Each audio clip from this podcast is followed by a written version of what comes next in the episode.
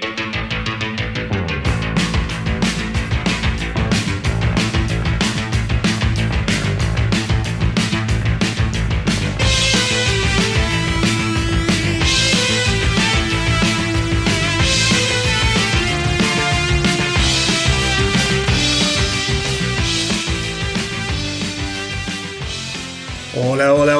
Mis queridos rockeros, espero que estén todos muy pero muy bien y preparados para otro episodio de El astronauta del rock en donde recorreremos los ecos de la semana, las noticias más importantes de los últimos días, pero esta vez lo vamos a hacer de una manera diferente, un poco más ágil, porque al mismo tiempo que estoy subiendo estos ecos de la semana, les estoy también sumando el episodio especial dedicado a Eve Frehley con motivo del lanzamiento de su nuevo álbum 10,000 Volts, pero lo cierto es que no quería dejar de contarles cuáles fueron a mi criterio las noticias más importantes, más interesantes de los últimos días en materia de rock.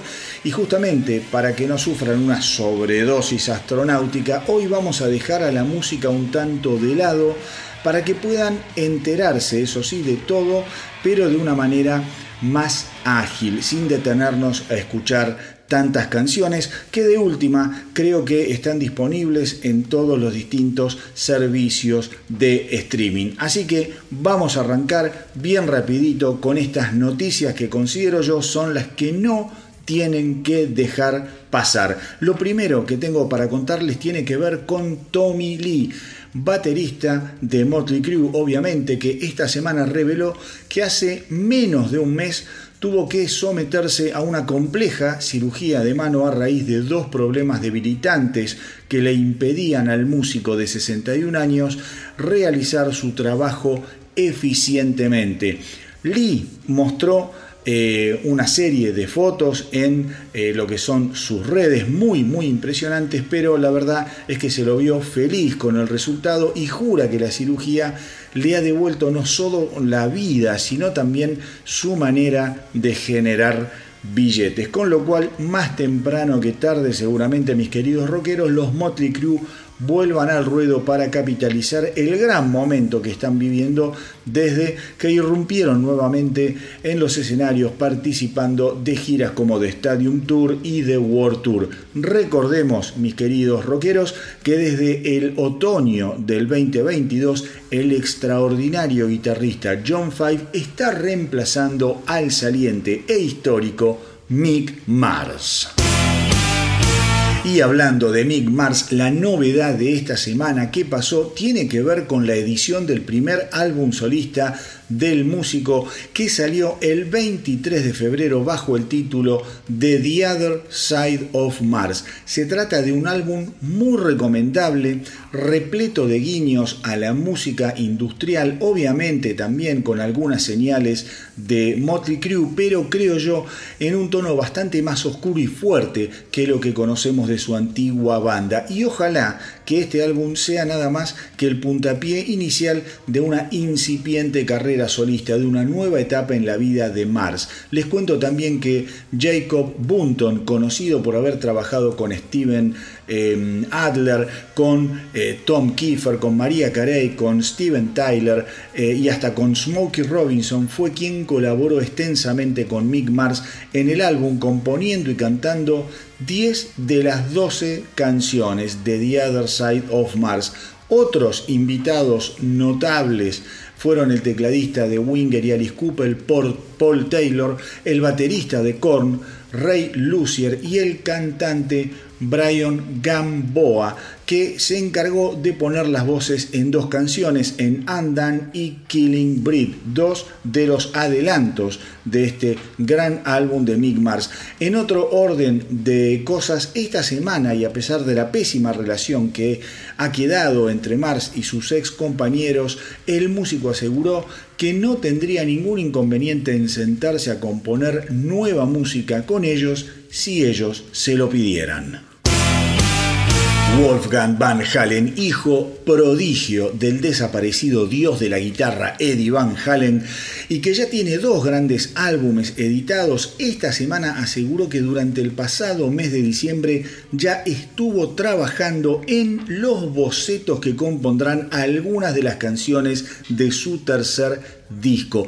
No hay nada terminado, obviamente, pero el músico dijo que simplemente se está preparando mentalmente para ponerse a escribir más seriamente en el futuro. A ver, Wolfgang Van Halen además dijo que espera contar con un poco más de tiempo para editar un nuevo álbum teniendo en cuenta la ajustada agenda de la banda entre shows, giras y festivales. Y el que estuvo hablando esta semana, mis queridos rockeros, fue el bajista de Foreigner y ex Dokken, el señor Jeff Pilson, un músico gigantesco que entre otras cosas estuvo despotricando contra los servicios de streaming y las escasas y ridículas regalías que les pagan a los artistas. Pilson sugirió que tarde o temprano los músicos deberán recurrir a una huelga al estilo de los escritores y actores de Hollywood para mejorar esta situación. De otra manera, asegura el bajista, cada vez habrá menos personas que quieran dedicarse a la música y los estándares artísticos bajarán aún más de lo que vienen bajando en los últimos años. Al mismo tiempo, les cuento Pilson estuvo hablando sobre la salud de Mick Jones, líder de Foreigner, que esta semana dio a conocer un comunicado en el que cuenta que padece de mal de Parkinson. Pilson aseguró que él ya sospechaba que algo así debía estar pasando, dado que conocía los síntomas de antemano, ya que su padrastro sufrió la misma enfermedad. Recordemos, mis queridos rockeros, que desde hace algunos años Mick Jones solo puede hacer apariciones esporádicas en algunos shows en vivos de Foreigner, eh, de Foreigner, que a pesar de estar despidiéndose de las giras, aseguran, aseguran que seguirán activos para shows o festivales puntuales. Tengo noticias sobre ACDC que tienen que ver con la conmemoración de los 50 años de carrera de la banda.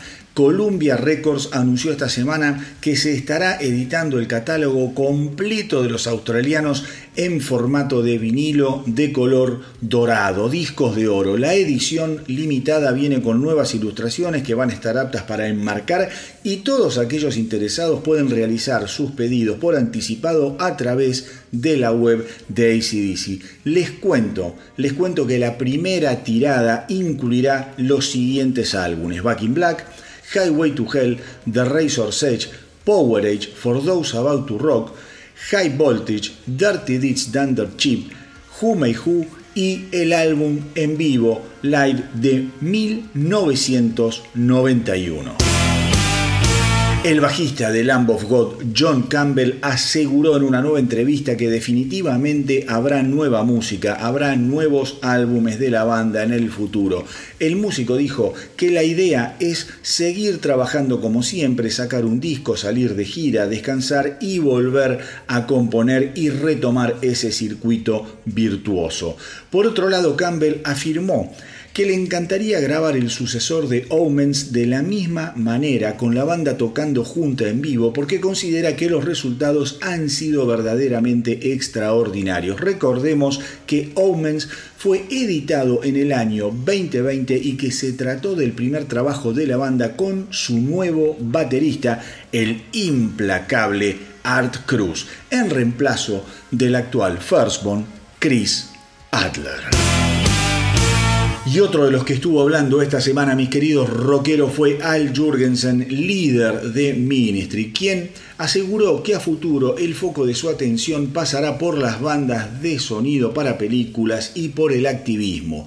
Después de ocuparnos de los dos últimos álbumes y las últimas dos giras, entonces me dedicaré a la composición cinematográfica y al activismo, dijo Al Jurgensen. Estoy políticamente cargado y creo que a largo plazo haría una verdadera diferencia encarando mis actividades del modo en que lo hace Tom Morello. No tengo pensado acurrucarme en una cama, jubilarme y dedicarme a jugar al golf. Simplemente creo que ha llegado la hora de dar el próximo paso en mi evolución como persona y como artista. También les tengo novedades, mis queridos rockeros, sobre el cantante de los demoledores Killswitch Engage, Jesse Leach, que esta semana dijo que la banda está encarando las últimas sesiones de grabación para lo que será el sucesor del imperdible Atonement del año 2019. Leach aseguró que el álbum ha sido un gran desafío para él y ahora que está casi terminado, casi completado, puedo decir tranquilamente que no cambiaría nada.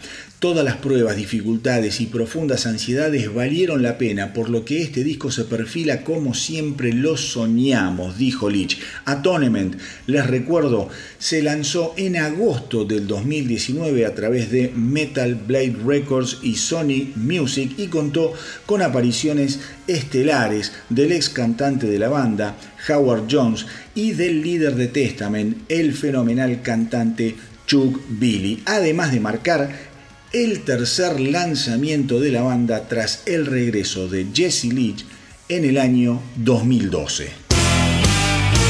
Esta semana, mis queridos rockeros, y para seguir alimentando la ansiedad de la monada metalera, los Judas Priest lanzaron un nuevo simple adelanto de su próximo álbum Invisible Jill, a editarse el 8 de marzo. La canción en cuestión es The Serpent and the King y se convirtió así en el cuarto simple adelanto de Invincible Shield, uno de los álbumes creo yo más esperados del 2024. La canción es otra muestra del excelente presente de la legendaria eh, banda inglesa que no para, no para de asombrar, es veloz, es contundente y es abrasador. De Serpent and the King vuelve a mostrar además a un Rob Halford increíblemente dotado con una de las gargantas más efectivas del mundo del metal.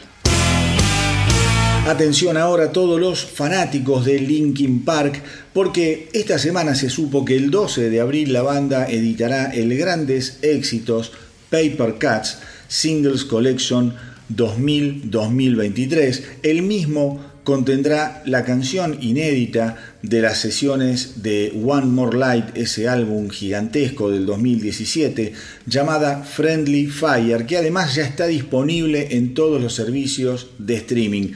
Vayan y escúchenla. Lo nuevo o viejo, si se quiere, de Linkin Park, inédita canción del 2017, Friendly Fire. Es una canción hermosísima dentro del tono suave e intimista de aquel álbum inigualable y que sin dudas estaba marcando un nuevo rumbo en la propuesta a futuro de los Linkin Park. Recordemos que luego del suicidio de Chester Bennington en julio del 2017, la banda se ha mantenido inactiva y por lo que se sabe a través de las declaraciones de Mike Shinoda, el futuro no presenta planes ni de nueva música, presentaciones en vivo y mucho menos de buscar un cantante que reemplace al irreemplazable Chester Bennington. Y ahora sí, mis queridos rockeros, llegó el momento de despedirme. Espero que lo hayan pasado tan pero tan bien como yo y recuerden hacerme el aguante en Instagram, Facebook, YouTube, TikTok, en fin, no dejen de visitar nuestra web www.elastronautadelrock.com. Espero que les haya servido este experimento, este Ecos de la Semana comprimido eh, que tuvo una, una gestación a raíz de que esta semana estoy subiendo dos episodios. Este propiamente dicho y también uno dedicado a E. Freely y la edición de su sensacional álbum 10,000 Balls. Los dos episodios, ya saben, los pueden escuchar si vos lo estás escuchando por la radio y lo agarraste empezado y te interesó la propuesta. Sabe que todo, todo lo que tiene que ver con el astronauta del rock eh, lo podés encontrar en las distintas redes de streaming, en los, en los distintos servicios de streaming, en Spotify, en Evox, en Deezer, en iTunes, en TuneIn, en Google Podcast o simplemente tipeás en Google el astronauta del rock y ahí vas a tener acceso a todo todo, todo el contenido sin suscripción, en forma totalmente gratuita y te aseguro que te vas a informar de absolutamente todo lo más importante que está sucediendo en materia de rock. Pero como siempre, como siempre, antes de despedirme les tengo una última noticia, porque esta semana se produjo un verdadero milagro. Eh, un milagro inesperado. Además, contra todo pronóstico, las leyendas del trash, Slayer, anunciaron su regreso. Así como lo escuchan, después de declaraciones muy pero muy picantes del guitarrista Kerry King, eh, la alineación compuesta justamente por el mismísimo King, Tom Araya, eh, Paul Bostap y Gary Holt confirmó su participación en dos festivales, en el Riot Fest y en el festival Louder Than Life. Tom Araya dijo, nada se compara con los 90 minutos en los que estamos en el escenario tocando en vivo, compartiendo esa intensa energía con nuestros fans y para ser honesto, lo extrañábamos. Por su parte, Kerry King agregó, me preguntan usualmente si me he perdido de tocar en vivo y la respuesta es que sí, absolutamente. Slayer significa mucho para nuestros fans, ellos significan mucho para nosotros y hace cinco años que no los vemos frente a frente. Las fechas, mis queridos rockeros, en las que Slayer volverá a hacer tronar al infierno son el 22 de septiembre cuando tocan en el Riot Fest y el 27 de septiembre cuando toquen en el Louder Than Life. La verdad, mis queridos rockeros, una noticia, como les dije, inesperada, sorpresiva, pero realmente hermosa. Slayer está de vuelta y como si eso fuera poco, este 2024 también vamos a tener el debut discográfico de Kerry King. El que aún así siga sosteniendo que el rock está muerto, evidentemente no entiende nada. Nos encontramos en el próximo episodio de El astronauta del rock. Cuídense mucho, mucho, mucho y que viva el rock.